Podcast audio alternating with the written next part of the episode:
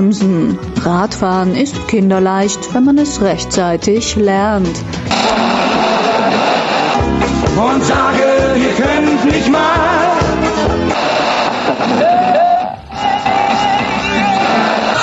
Bicycle, bicycle.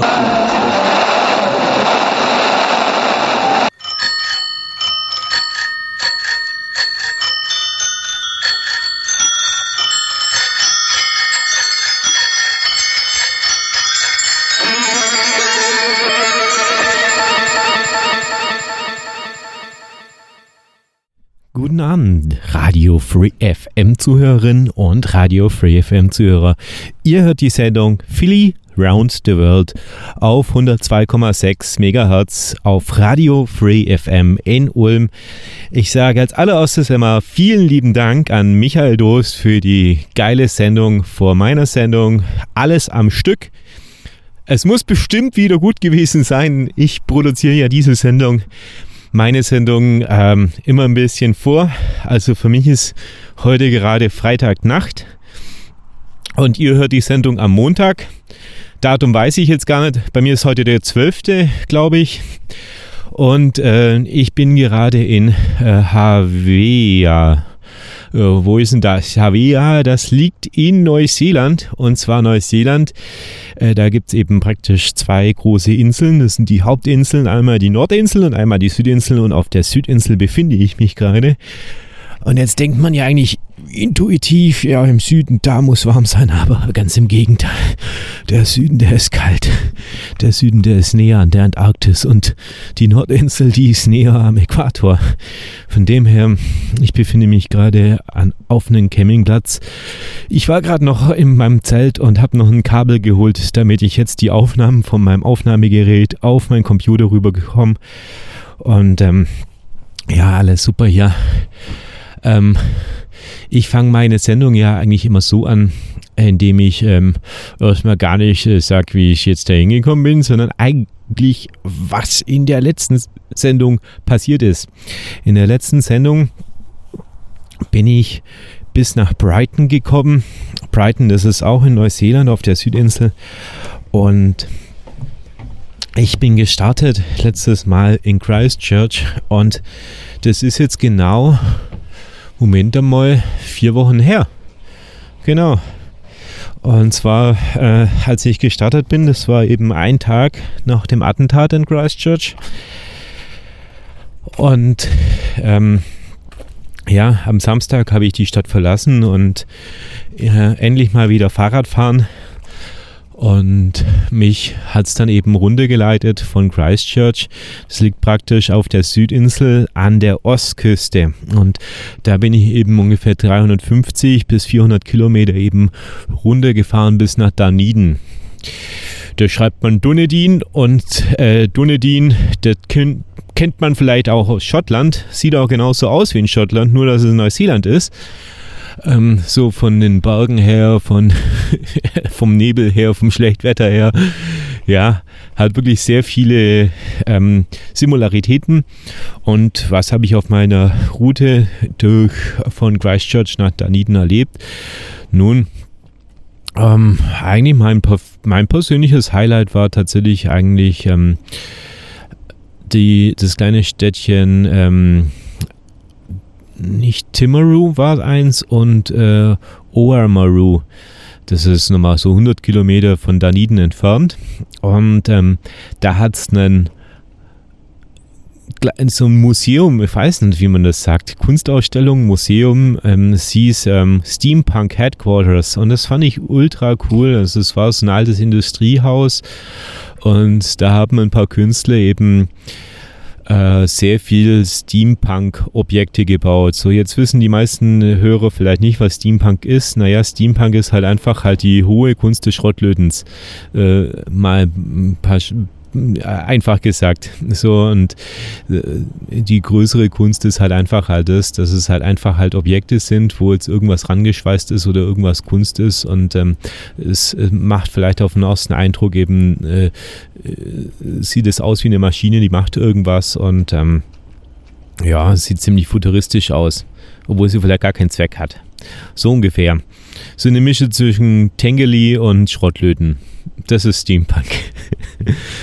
Ja, in Daniden bin ich noch die steilste Straße der Welt äh, versucht, mit dem Fahrrad hochzufahren. Ich habe mich dort mit einem Freund getroffen, den ich äh, vor über einem Jahr mal in Bangkok kennengelernt habe, den Luca und seiner Freundin und wir hatten ein super Wochenende in Daniden. Allerdings habe ich mich beim Luca und in seinem Hostel auch angesteckt mit einer üblen Grippe. Äh, ich habe dann Daniden verlassen an einem Montag und das kam dann wieder so, so ein Glücksfall. Ich bin gerade auf meinem Fahrrad gesessen, habe die Stadt verlassen und dann ist ähm, ein älterer Mann neben mir gefahren und hat halt so ein bisschen, sind wir ins Plaudern gekommen während dem Fahrradfahren und dann hat er einfach nur so im Satz gesagt, also wenn du Lust hast, kannst bei mir heute Abend pennen und kriegst eine warme Dusche. Dann habe ich gesagt, ja, super Sache junge Leute, das machen wir doch. Hab bei ihm gepennt, ähm, hab mal was zum Essen gemacht und am nächsten Morgen habe ich dann schon gemerkt, hey, ich habe eine Riesengrippe, ich habe Fieber, ich habe Schüttelfrost und mir ging es richtig dreckig. Und dann konnte ich eine Woche lang ähm, dort bleiben ähm, und konnte mich einfach auskurieren. Er hat einen Geschäftstermin gehabt in äh, Auckland hat mir dann im Endeffekt sein Haus äh, anvertraut und mit der Bedingung halt, dass ich halt die Hunde fütter, wo ich gesagt habe, ja, das kann ich doch super machen. Ja, das war meine Geschichte in den letzten zwei Wochen. Sprich, ich habe eine Woche lang mit dem Fahrrad nach Daniden gefahren und eine Woche lang habe ich das Haus gehütet. Und was ich jetzt gemacht habe, jetzt bin ich von Brighton, das war, dort hat er gewohnt, bin ich jetzt ähm, Matthew heißt der übrigens, der gute Mann, mein Lebensretter. Ich weiß nicht gar nicht, wie ich es gemacht hätte, wenn ich die nicht gehabt hätte. Also ich will dich gar nicht wissen, auf dem Campingplatz oder sonst irgendwas. Ich mache wirklich drei Kreuze. Und manchmal kommt man auf so eine Geschichte eben wirklich halt an seine Grenzen, wo du eigentlich sagst, hey, die Sache ist jetzt wirklich eigentlich Glück im Unglück. Ich habe eine Grippe gehabt, aber ich habe auch jemanden gehabt, der mich beherbergt hätte. Ich will gar nicht wissen, was passiert wäre, wenn ich äh, niemand gehabt hätte. Ich glaube, dann hätte ich zurückfahren können nach Daniden, nochmal eine Woche ins Hostel. da wären die Grippeviren wahrscheinlich eh schon überall gewesen. Naja, Spaß beiseite. Long story short, ich bin wieder äh, mindestens fünf Kilometer gefahren auf der Landkarte und was ich jetzt alles so erlebt habe in meinen vergangenen zwei Wochen, darum geht es in dieser Sendung heute. Von dem her, jetzt machen wir erstmal Musik und dann erzähle ich euch äh, von meinen Abenteuern. Bis dann!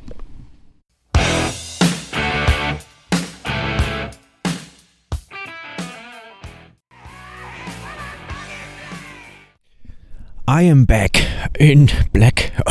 I'm back in cold. Uiuiui. Ah, ich habe gerade die, die warme Küche verlassen, weil es da einfach zu laut ist. Und jetzt bin ich gerade ähm, hier äh, auf dem Campingplatz wieder und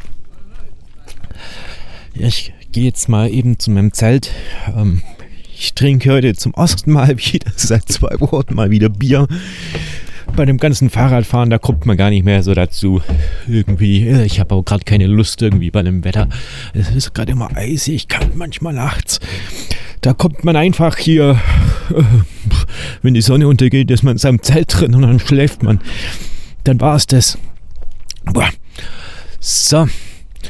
Also, ich halte mich kurz. Was habe ich gemacht die letzten Wochen? Also, ich bin, habe ja äh, bei Matthew habe ich ja gewohnt und der ist am Sonntag wiedergekommen und als der wiedergekommen ist, habe ich für ihn Kiespätzle gekocht und haben wir nochmal richtig lecker gegessen. Und auch noch ein Bier getrunken bei ihm. Da habe ich mein letztes Bier getrunken, das weiß ich noch. So, und dann bin ich am Montag aufgestanden, habe mein Graffel gepackt, habe meine eigene Radiosendung angehört. Und dann bin ich los. Und zwar hat es gestürmt an den Tag das war abnormal. Also ich habe an dem Tag nochmal mit den Hunden bin ich nochmal eine Runde Gassi gegangen, nochmal rumgesprungen, habe mich von den Hunden verabschiedet. Und ähm, ja, Matthew hat mir eigentlich geraten und da hat er auch recht gehabt. Also nach Brighton runter, der hat auf so einem Berg gewohnt und von diesem Berg konnte man runterschauen nach Brighton. Andererseits ist Brighton halt das Blöde, weil ja, da fahre ich jetzt runter fahren den Strand entlang, was ja dann eigentlich schon schön ist. Aber dann muss ich wieder über so eine Bergkette wieder zurück. Und der hat praktisch schon auf der Bergkette drauf gewohnt. Da habe ich mir gedacht, das wäre jetzt viel einfacher, wenn ich jetzt an der anderen Seite von der Bergkette runterfahre, weil dann bin ich ja schon wieder auf der Hauptstraße. Und dann muss ich da nicht nochmal rüber. Und ja, wie ich halt bin, so habe ich das auch gemacht. Ähm, ja, jetzt gab es da zwei Wege. Eins war der längere und der sichere und eins war der kürzere und nicht so sichere. Das war eigentlich eine komplett lose Straße und das ging runter teilweise. Also das äh, war noch steiler als der steilste Straße da der Welt. Also es war, also einmal ging es wirklich runter. Das war abnormal steil und ähm, da, ich, da bin ich auch abgestiegen und habe das Fahrrad geschoben mit meinem ganzen Gewicht. Also man muss sich das immer so vorstellen, mein Fahrrad wiegt 20 Kilo und dann habe ich locker nochmal 40 Kilo Gepäck, also Wasser, Nahrungsmittel, Zelt und alles Mögliche eben dabei. Also bewege ich ungefähr, habe ich unter meinem Sattel 60 Kilogramm, die ich nur bewege und wenn es da jetzt wirklich so mal eine 30% Steigung runtergeht, das mit dem auf einer losen Straße, also das ist Schotter. Das verpackst du nicht mehr. Also das war mir einfach zu gefährlich. Da ich da teilweise runtergeschoben und natürlich auch wieder raufgeschoben. Das war so ein U. Und ja, ja, dann habe ich es endlich irgendwann mal nach äh, Strapazen auf die Hauptstraße geschafft. Ich glaube, das wäre vielleicht wirklich einfacher gewesen, einen anderen Weg zu nehmen, also den längeren oder den Weg runter nach Brighton und dann einfach nochmal über. An dem Tag, wie gesagt, das habe ich schon gesagt, es hat sehr gestürmt und ich bin dann entlang der Hauptstraße gefahren. Und ähm, ich habe da jetzt gerade irgendwie so eine Internetseite gefunden, da kann ich mir Wetterkarten anschauen, also diese Hoch- und Tiefdruckgebiete und ähm, ja, was jetzt halt hier ganz lustig ist, ist halt, ähm, ich habe mal den Segelschein gemacht und da haben wir eigentlich auch sowas äh, zu lesen gewusst. Und das Lustige ist hier jetzt halt, ich bin in Neuseeland. Da ist andersrum. Also bei euch, ich, ich rede jetzt mit euch Ulmern, ihr oberhalb des Äquators. Für euch ist es so, dass bei Hochdruckgebieten der Wind rechts rum im Uhrzeigersinn rausgeht. Bei uns ist es genau andersrum. Bei Hochdruckgebieten geht es nämlich linksrum raus. Und bei Tiefdruckgebieten geht es nämlich im Uhrzeigersinn rein. Ja, das äh, sagt jetzt erstmal so ein großes Fragezeichen, aber naja, das sind eben halt, ja, mittlerweile setze ich mich sowas auseinander, weil ich halt einfach halt wissen will, ja, habe ich jetzt am nächsten Tag einen guten Tag, also ein schönes Wetter oder ähm, wie sieht es jetzt die kommenden Tage aus? Und da zeigt es dir halt einfach halt nur die Hoch- und Tiefdruckgebiete an und äh, ein bisschen die Niederschläge halt. Und ja, also Tiefdruckgebiete auf der Südhalbkugel gehen im Uhrzeigersinn rein. So. Äh, ja, und an dem Tag habe ich dann einfach auf dieses Wetterradar geschaut und habe mir gedacht, ah ja, komm, das äh, gegen Nachmittag äh, lässt es irgendwann mal nach, habe mich dann irgendwo äh, hingeflatzt an einem See, in einem winzigen Örtchen und habe einfach mal so zwei Stunden lang in der Sonne gestrackt und habe mir gedacht, okay, jetzt warte ich mal, vielleicht wird es dann besser, aber es ist es ist tatsächlich ein kleines bisschen besser geworden nach zwei Stunden Warten, aber eigentlich so gering. Da haben wir gedacht, komm, ich fahre jetzt noch nach Milton das ist die nächste Ortschaft. Das packt man heute noch. Dann haben wir so vielleicht 40 Kilometer habe ich vielleicht da gemacht oder sowas halt. Und das habe ich dann auch noch geschafft bis zum Sonnenuntergang, aber das war an dem Tag unglaublich viel. Ähm, ja, am nächsten Tag bin ich auch wieder aufgestanden. Ja, das war.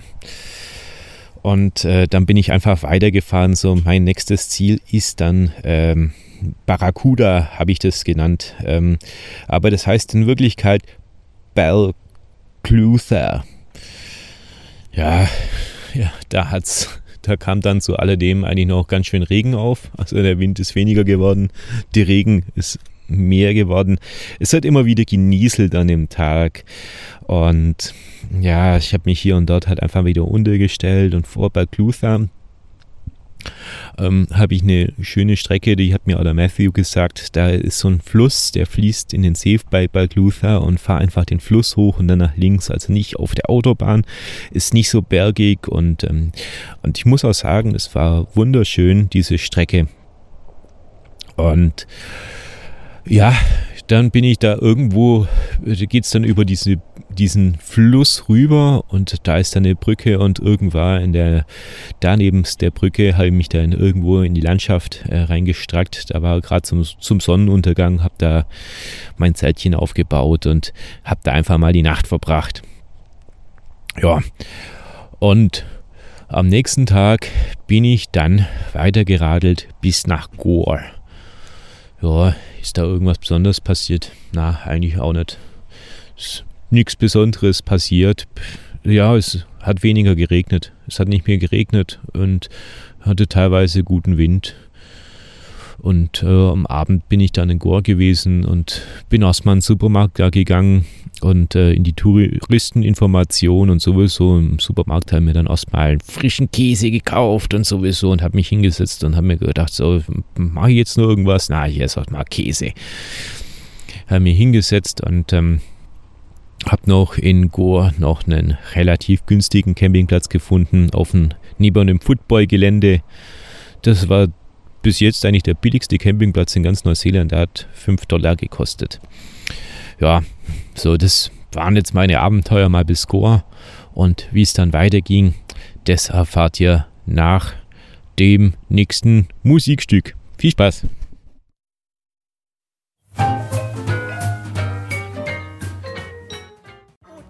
Käsebrot, super sexy Käsebrot.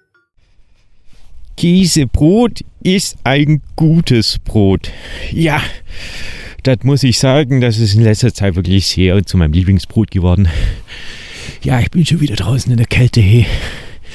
Ich will gar nicht wissen, wie ich die Nacht heute überlebe. Das hat heute Nacht hier gerade äh, 0 Grad. Ja, und ich habe ein Zelt, das ist nicht beheizt. Ähm, ja, vielleicht stelle ich eine Kerze auf. Vielleicht bringt das was.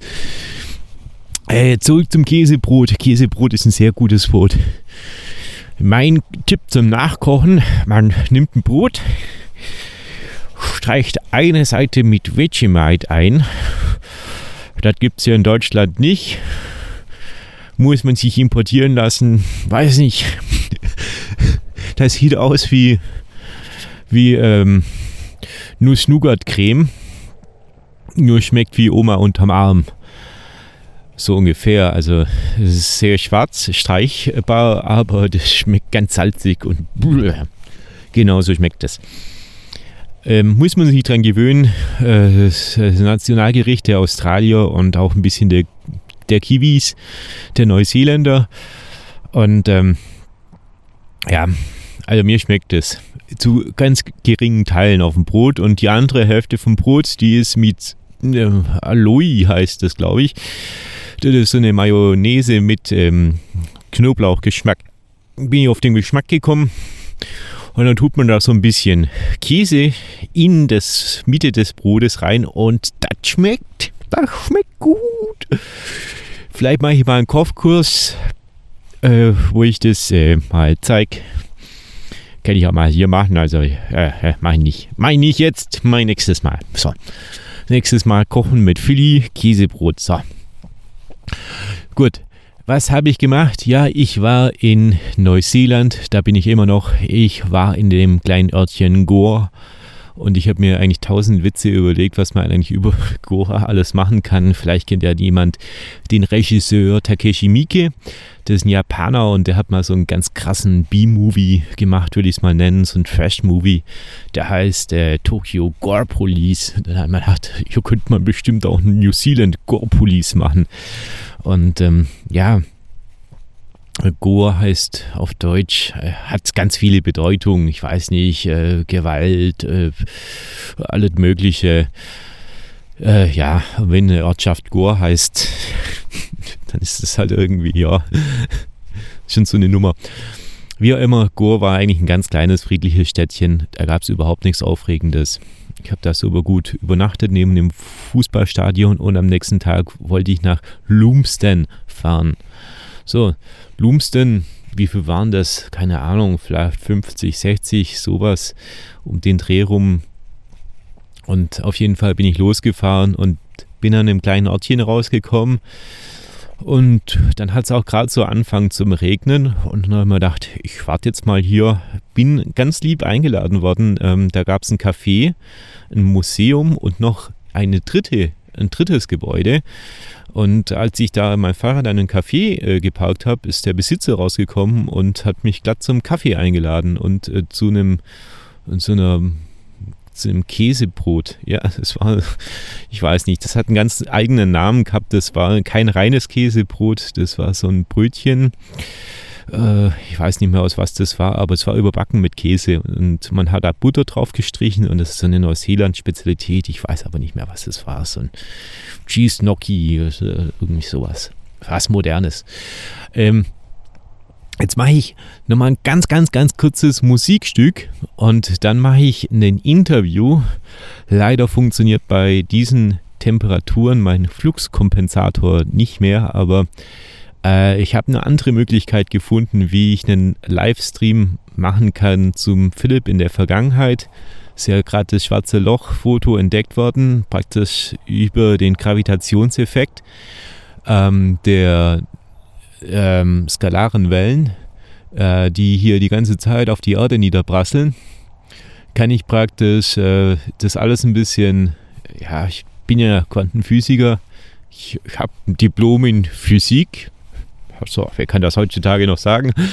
Äh, und der, da habe ich mir auf jeden Fall was zusammengebaut, wo ich das austricksen will. Ich glaube, in Zukunft bei warmen Temperaturen funktioniert auch der Fluxkompensator wieder, aber heute Abend muss ich ein bisschen cheaten. So, also ganz kurzes Musikstück und dann kommt ein Interview, was ich da nämlich gesehen habe.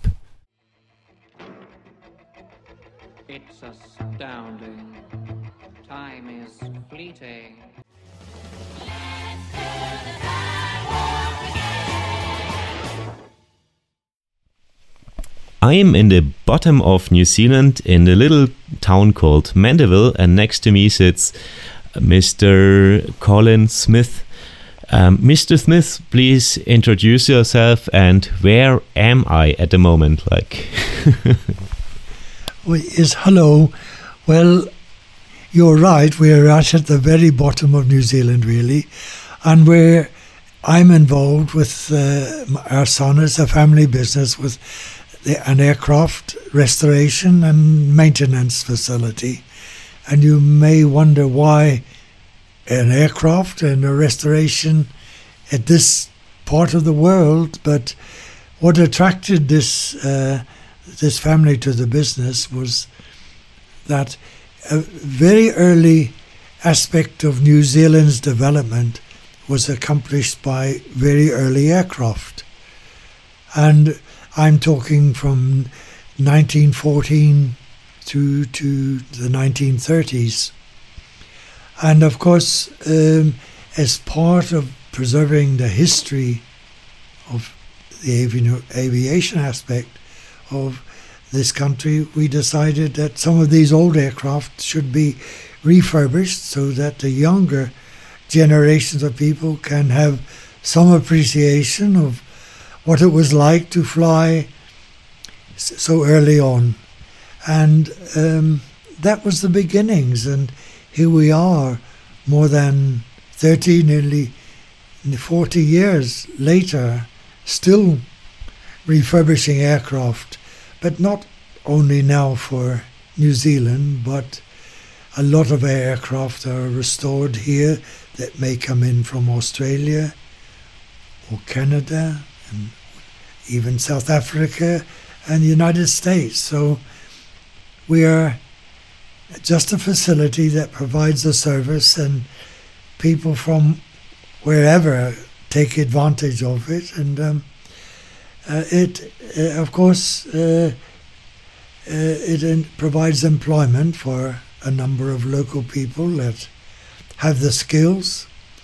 But then, on the other hand, we have brought people into the country, into New Zealand from Europe, that have certain skills that uh, one requires when you're restoring aircraft. But but anyway, um, we're still functioning after all this time, and there still is a demand for uh, the rebirth, as it were, of some of the very old wooden fabric aeroplanes. Yes. So, when did you begin, and what was the ambition like to do that here? And are you just um, restoring old airplanes, or do you also build like new ones or repair new ones? Like, what's the what's the story? Yes. Well, when we say to restore, some of the aircraft are virtually rebuilt Mm. and become new in the likeness of the old. But we never attempt to restore an airplane that's never existed. Mm. They've had to exist. And therefore, with them, there is then that aspect of the historical content. Um, why uh, did we do this? Um, there was um, my wife uh, is a local lady, and going back to her grandparents, they were one of the pioneers with an early aircraft that helped develop and um part of the land, this part of New Zealand, or a little part of the local countryside. Um, so we've we started in a small way to do one thing, and it has grown to become an international thing.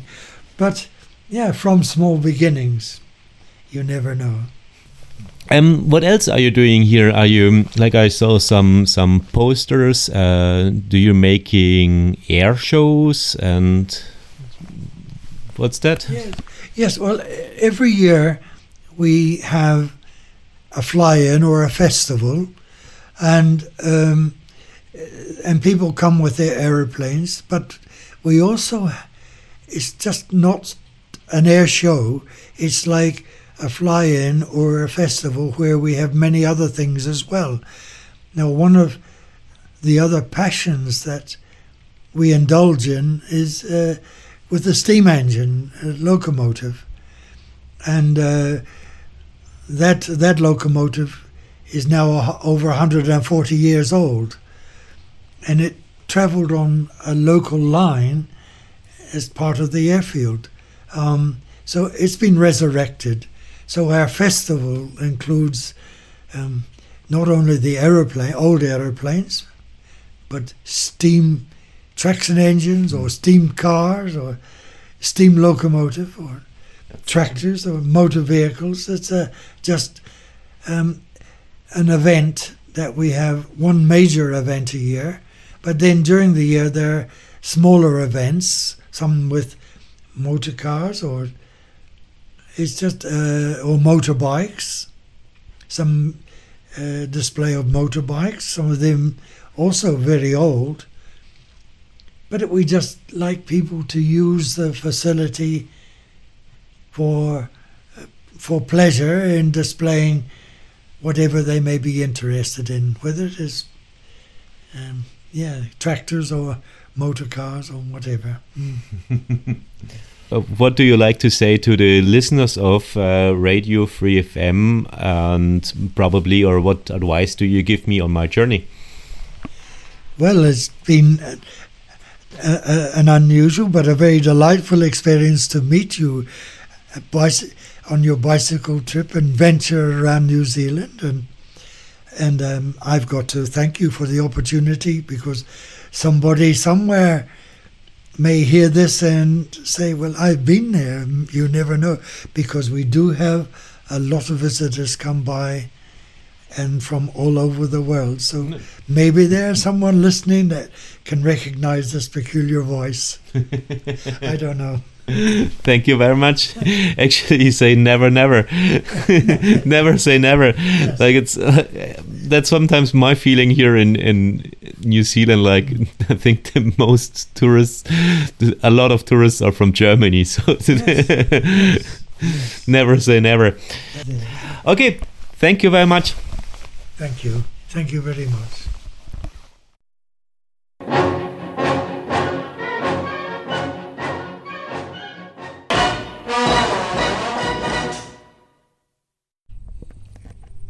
So, willkommen zurück auf Radio Free FM mit der Sendung Philly Round the World. Mit mir Philipp Zei, euer Gastgeber, der mit dem Fahrrad gerade durch Neuseeland fährt, durch, den, durch die südliche Insel am südlichsten Punkt. Ja, im Augenblick ist es äh, bei mir schon wieder Sonnenschein und Tag. Äh, ich habe technische Probleme mit dem Computer gehabt in der Nacht und dann habe ich das ganze Projekt auf Eis gelegt. Im wahrsten Sinne des Wortes. Ich habe heute Nacht ungefähr 2 Grad minus gehabt.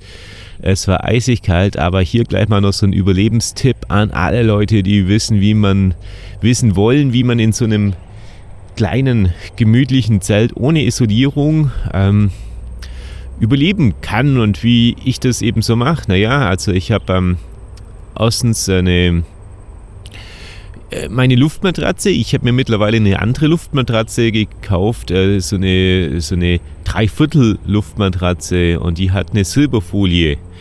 Also man, äh, die Silberfolie-Seite, die kommt eben dann nach oben, die strahlt eben schon mal wieder Wärme ab. Das ist mal so der erste Punkt. Damit ist eben der Oberkörper schon mal warm. Dann tue ich meine eine Fahrradtasche ausleeren und tue die an die Stelle hin, äh, wo die Füße sind, damit meine Füße nicht in Kontakt sind mit dem Boden. Das ist so, ja, eigentlich nur so ein kleinen Abstandshalter, kann man das sagen. Aber es, es bringt ein bisschen was, anstatt wenn die Füße auf dem Boden liegen. Dann habe ich äh, drei Lagen. Also eine ist so eine Pferdedecke, die damit äh, rolle ich mich als erstes ein, dann gehe ich mit der Pferdedecke in den Schlafsack rein. Und dann habe ich noch so einen Biwak-Schlafsack. Das ist praktisch nur so ein Überzieher-Schlafsack mit einer Silberfolie an der Innenseite. Und das ist praktisch die dritte Lage. Und gestern war es aber, also damit kommt man so knapp 0 Grad runter und ähm, das ist noch okay.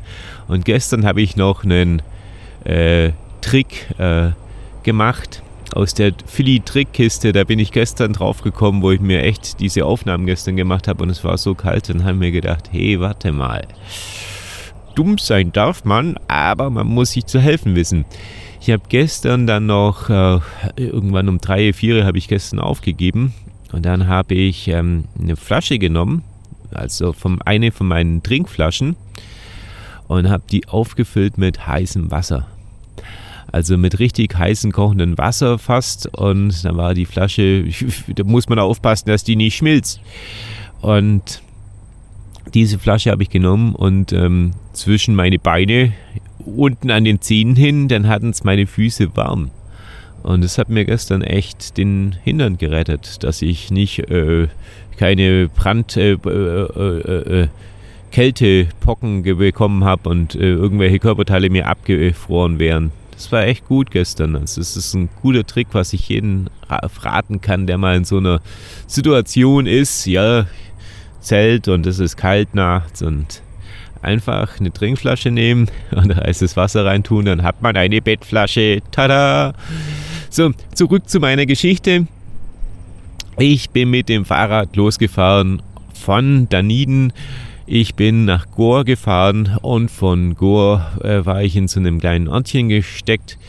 Äh, Lumsden war mein Ziel und da habe ich eben eine, eine Flugzeugreparatur äh, gesehen und äh, bin eben reingegangen und hab, fand es eigentlich ziemlich spektakulär, weil die Flugzeuge waren, wie gesagt, aus den 20er, 30er Jahren noch uralte Propellermaschinen und die restaurieren die. Und es ist nicht so, dass die das äh, so äh, Im Hintergrund ist gerade äh, ein Fahrradrennen. Und ähm, ja, dazu komme ich später noch, was da noch läuft im Hintergrund. Auf jeden Fall, die fand es ziemlich cool, was die eben machen halt. Die reparieren alte F Flugzeuge und machen die wieder startklar und äh, die kann man alle anschauen und auch fliegen. Also für Geld. Und ähm, ja, ich bin dann an dem Tag weitergefahren. Es hat es hat sehr getröpfelt, als ich losgefahren bin. Ich habe mich halt einfach mal in meine Regenklamotte gesteckt. Also meine Regenhose, die Überzieher, meine Übersocken.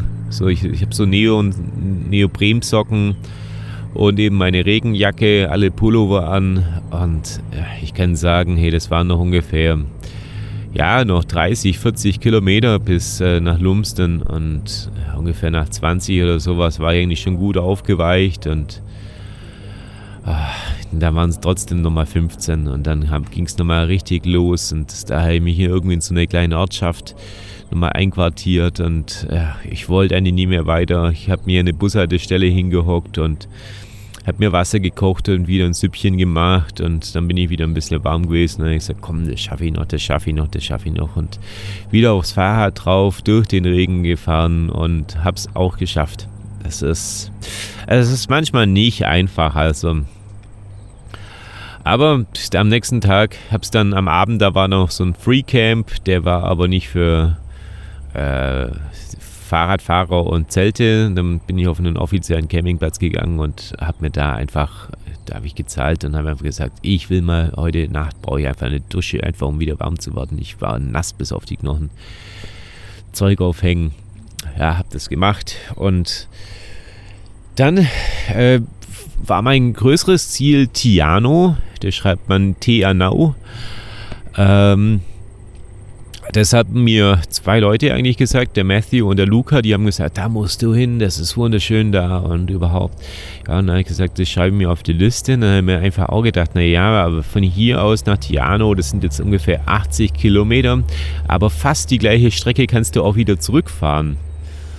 Hm, ja, dann bin ich ähm, einfach mal zugefahren und ähm, bin einfach in die next, nächste Ortschaft reingefahren, wo es dann hochgeht nach Tiano.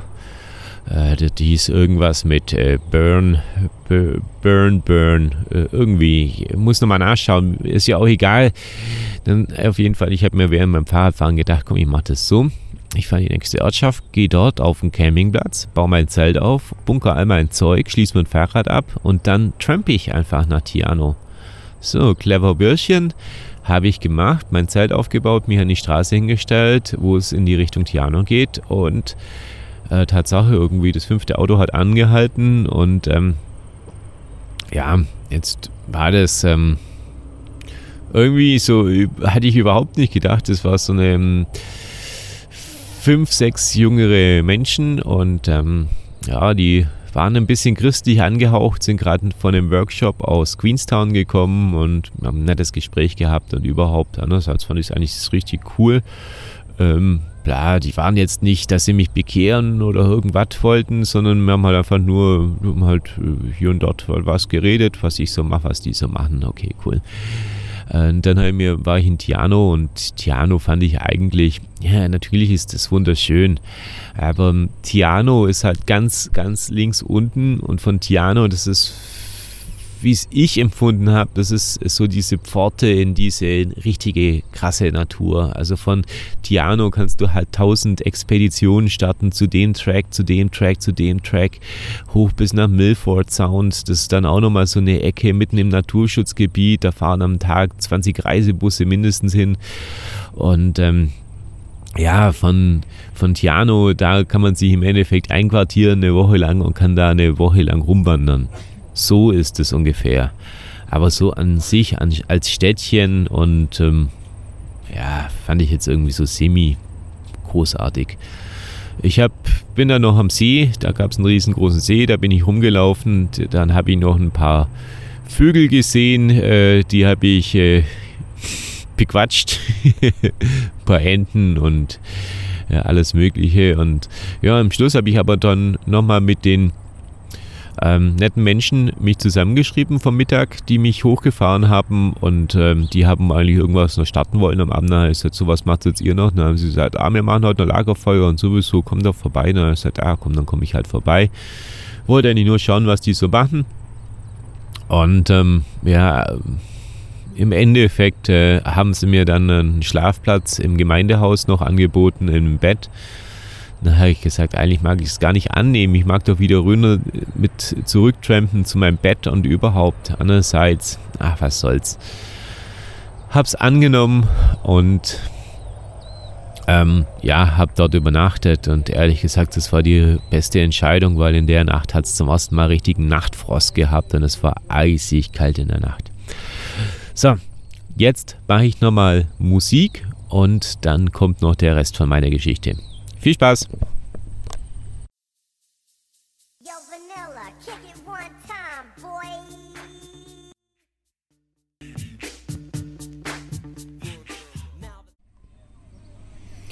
So, jetzt ist auch der Fahrradfahrer eingetroffen, der mich heute ersetzt hat und den ersten Platz gemacht hat. Ja, das haben wir sehr gut ausgemacht. Das war ein Gemeinschaftsteam, äh, 50-50. Ich meine, ich hätte eh gewonnen.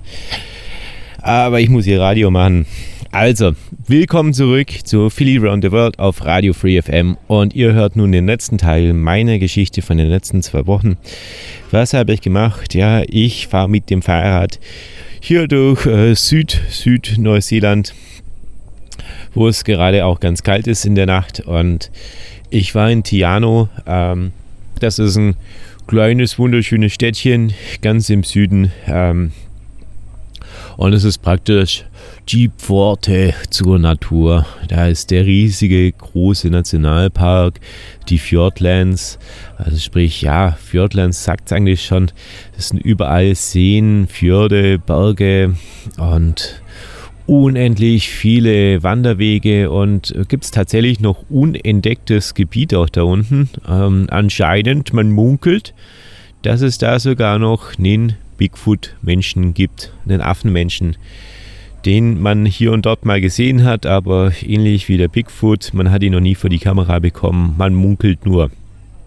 So eine Legende, die es da unten in der Ecke noch gibt. Ja, und von Tiano äh, bin ich am nächsten Tag. Ja, danke, danke. Ja, ja, jetzt muss ich mich nochmal verbeugen. So gut, ja. Ähm, von Tiano bin ich dann am nächsten Tag ähm, mit dem Mädel, die Cat heißt die, die hat mich äh, mitgenommen und hat mich da im Gemeindehaus äh, schlafen lassen. Ja, jetzt aber mal gut. Ist ja okay. Ich habe gewonnen. Danke, ja, ja. Ähm, ja, die hat mich dann noch- zurückgefahren. Eigentlich wollte ich es gar nicht, aber sie war so nett. Und ähm, ja, dann habe ich mein Fahrrad abgeholt. Ich bin um mein Fahrrad gesessen und dann hat es noch äh, genau an dem Tag bin ich noch gefahren bis nach Kingston. Kingston ist dann äh, an einem ganz großen See. Äh, ich weiß gar nicht mehr, wie der heißt. Und ähm, äh, der See, der hat sogar, so- sogar einen kleinen Tidenhub. So groß ist der. Der ist auch mitten in den Bergen. Und am ein Ende des Sees liegt Kingston, wie die jamaikanische Hauptstadt. Und am anderen Ende des Sees liegt Queenstown. Und äh, bei Kingston gab es nochmal einen netten Free Camp am nächsten Tag. Ich glaube, das war äh, Sonntag oder sowas. Und da habe ich dann so keinen Bock gehabt. Da bin ich einfach. Das waren nur 30, 40 Kilometer von, von diesem Free Camp bis nach Kingston. Es war aber so ein wunderschöner Tag. Da bin ich echt 10 Kilometer gefahren und habe mich einfach mal in die Sonne gelegt und habe meine Runde gepennt. Und äh, 10 Kilometer später nochmal dasselbe. und habe einfach mal einen Lazy Sunday gemacht. Ähm, ja, Queenstown an sich, ah, ich bin da reingefahren, äh, das kam mir vor wie, wie Aspen in Colorado. Ich war zwar noch nie da, aber ich habe so ein Bild von Aspen, Colorado, like ähm, so überall. Es geht zwar eigentlich primär ums Skifahren, aber überall gehen eigentlich Boutiquen und schicke Läden und Restaurants. Genauso hat sich das in Queenstown auch ein Gefühl. Also ich bin reingefahren und überall nur Läden und ähm, jeder versucht, dich da in sein Restaurant wieder reinzuziehen. Ist ja fast so schlimm wie hier und dort. Ähm, Nee, vielleicht mit europäischen Maßstäben kann man es vielleicht mit San Sebastian irgendwie vergleichen. Also ähm, äh, auf der einen Seite hast du halt zwar einen riesen See, wunderschön, auf der anderen Seite hast du die Berge, aber eigentlich dreht sich in Queenstown alles nur darum, ja, hier, du musst jetzt den Bungee machen, dann kannst du da hier auf See mitfahren, dann gibt es da das Dampfschiff und da gibt es hier einmal Rundflug und tausend, eine Million Aktivitäten gibt es praktisch um Queenstown, aber alles kostet halt einfach auch Geld. Was mir am schönsten gefallen hat in Queenstown, das war ähm, ein Park, der hat sich da an der Uferpromenade da äh, angeschlossen. Und da habe ich was gesehen, das fand ich richtig cool. Und zwar konnte man da Frisbee-Golf spielen. Ich weiß nicht, ich habe das, vielleicht kennt das jemand, ich habe das bisher noch nie gesehen. Und zwar gibt es da so Targets. Und jetzt leiht man sich äh, jeder eine Frisbee aus. Also zum Beispiel, ich habe jetzt eine Gruppe mit fünf Freunden. Und dann ist das eigentlich wie beim Golfspielen. Man geht an einen Startpunkt beim ersten Target. Und dann versucht man mit seiner Frisbee in dieses Target reinzuschießen. Und dann eben äh, ganz normale Minigolf-Regeln eigentlich halt.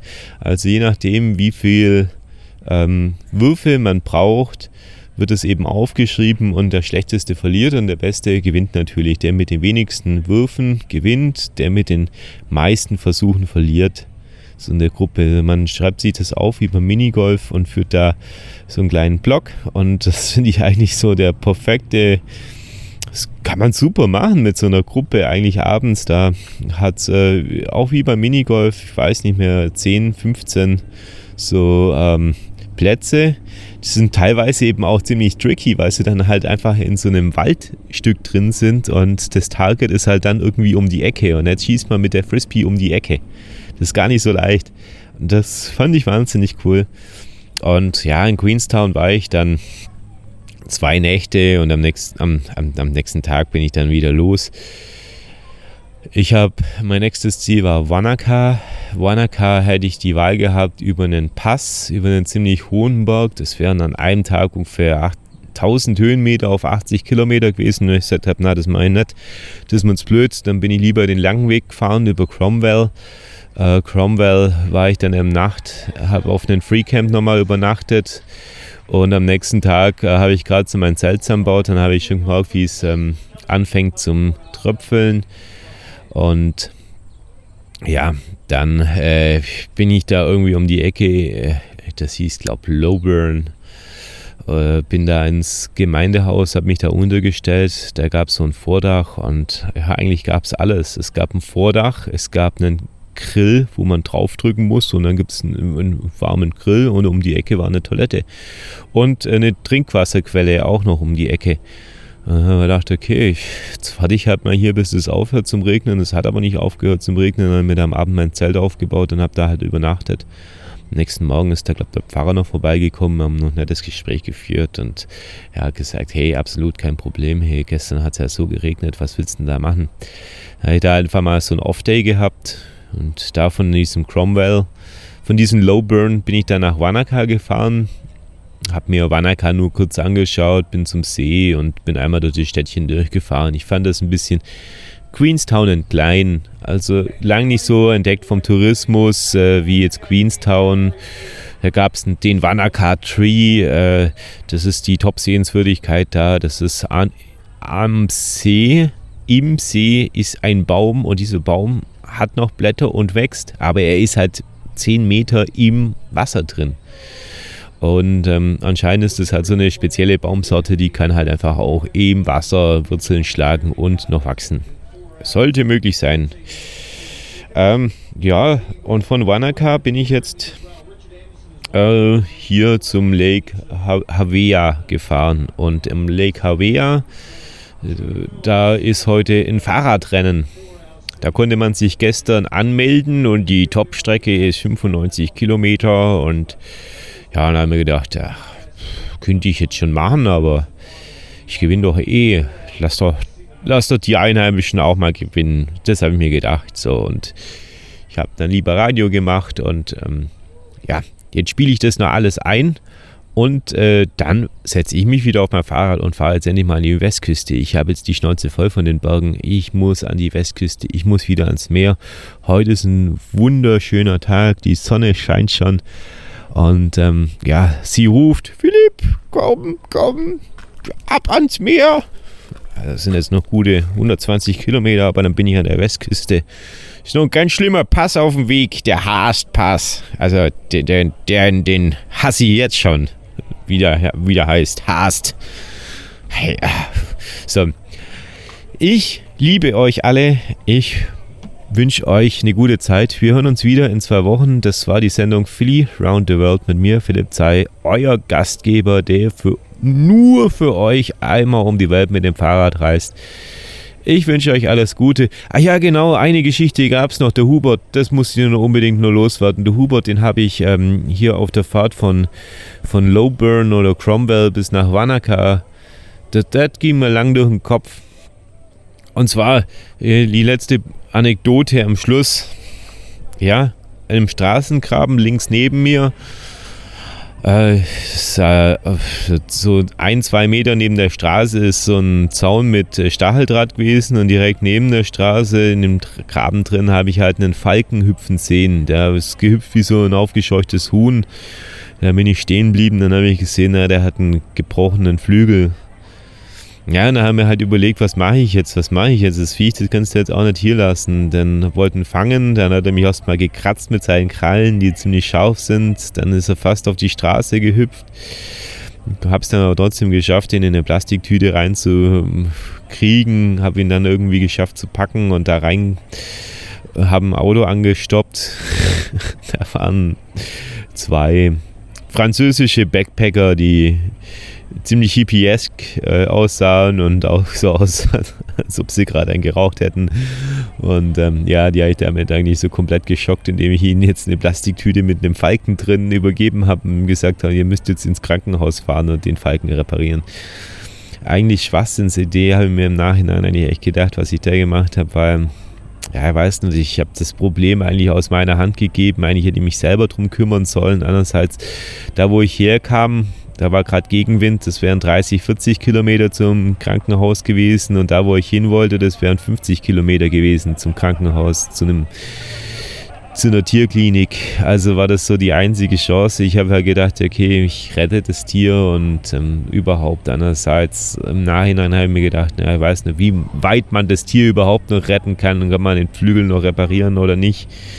Ich glaube, das Einfachste ist einfach das Tier zu töten, kurz und schmerzlos so weh das zwar tut, aber ja, das hat mich ein bisschen nachdenklich gestimmt. Naja, ihr, ihr könnt mich ja mal äh, im Internet suchen unter FIDI Round the World, F-I-L-L-Y und dann Round the World, alles in einem Wort zusammengeschrieben. Und könnt mir ja sagen, was ihr an dieser Stelle tun wollen würdet. Also mir ging es echt ein bisschen nach. So, was macht man eigentlich? Ja, jetzt hast du da einen Falken, der hopst rum, der hat einen gebrochenen Flügel, weil er wahrscheinlich gegen LKW geknallt ist. Liegen lassen, töten, oder eine Plastiktüte rein und Tierkrankenhaus bringen. Ich glaube, ah, ehrlich gesagt, die rationalste Lösung wäre, glaube tatsächlich das Tier zu töten. Glaube ich. Ich hätte es aber nicht können. Also, äh, in diesem Sinne, ja, Schönen Tag noch, schöne Nacht, gute Nacht, Bonui, buenas noches. Äh, wir hören uns wieder. Bis bald. Tschüss.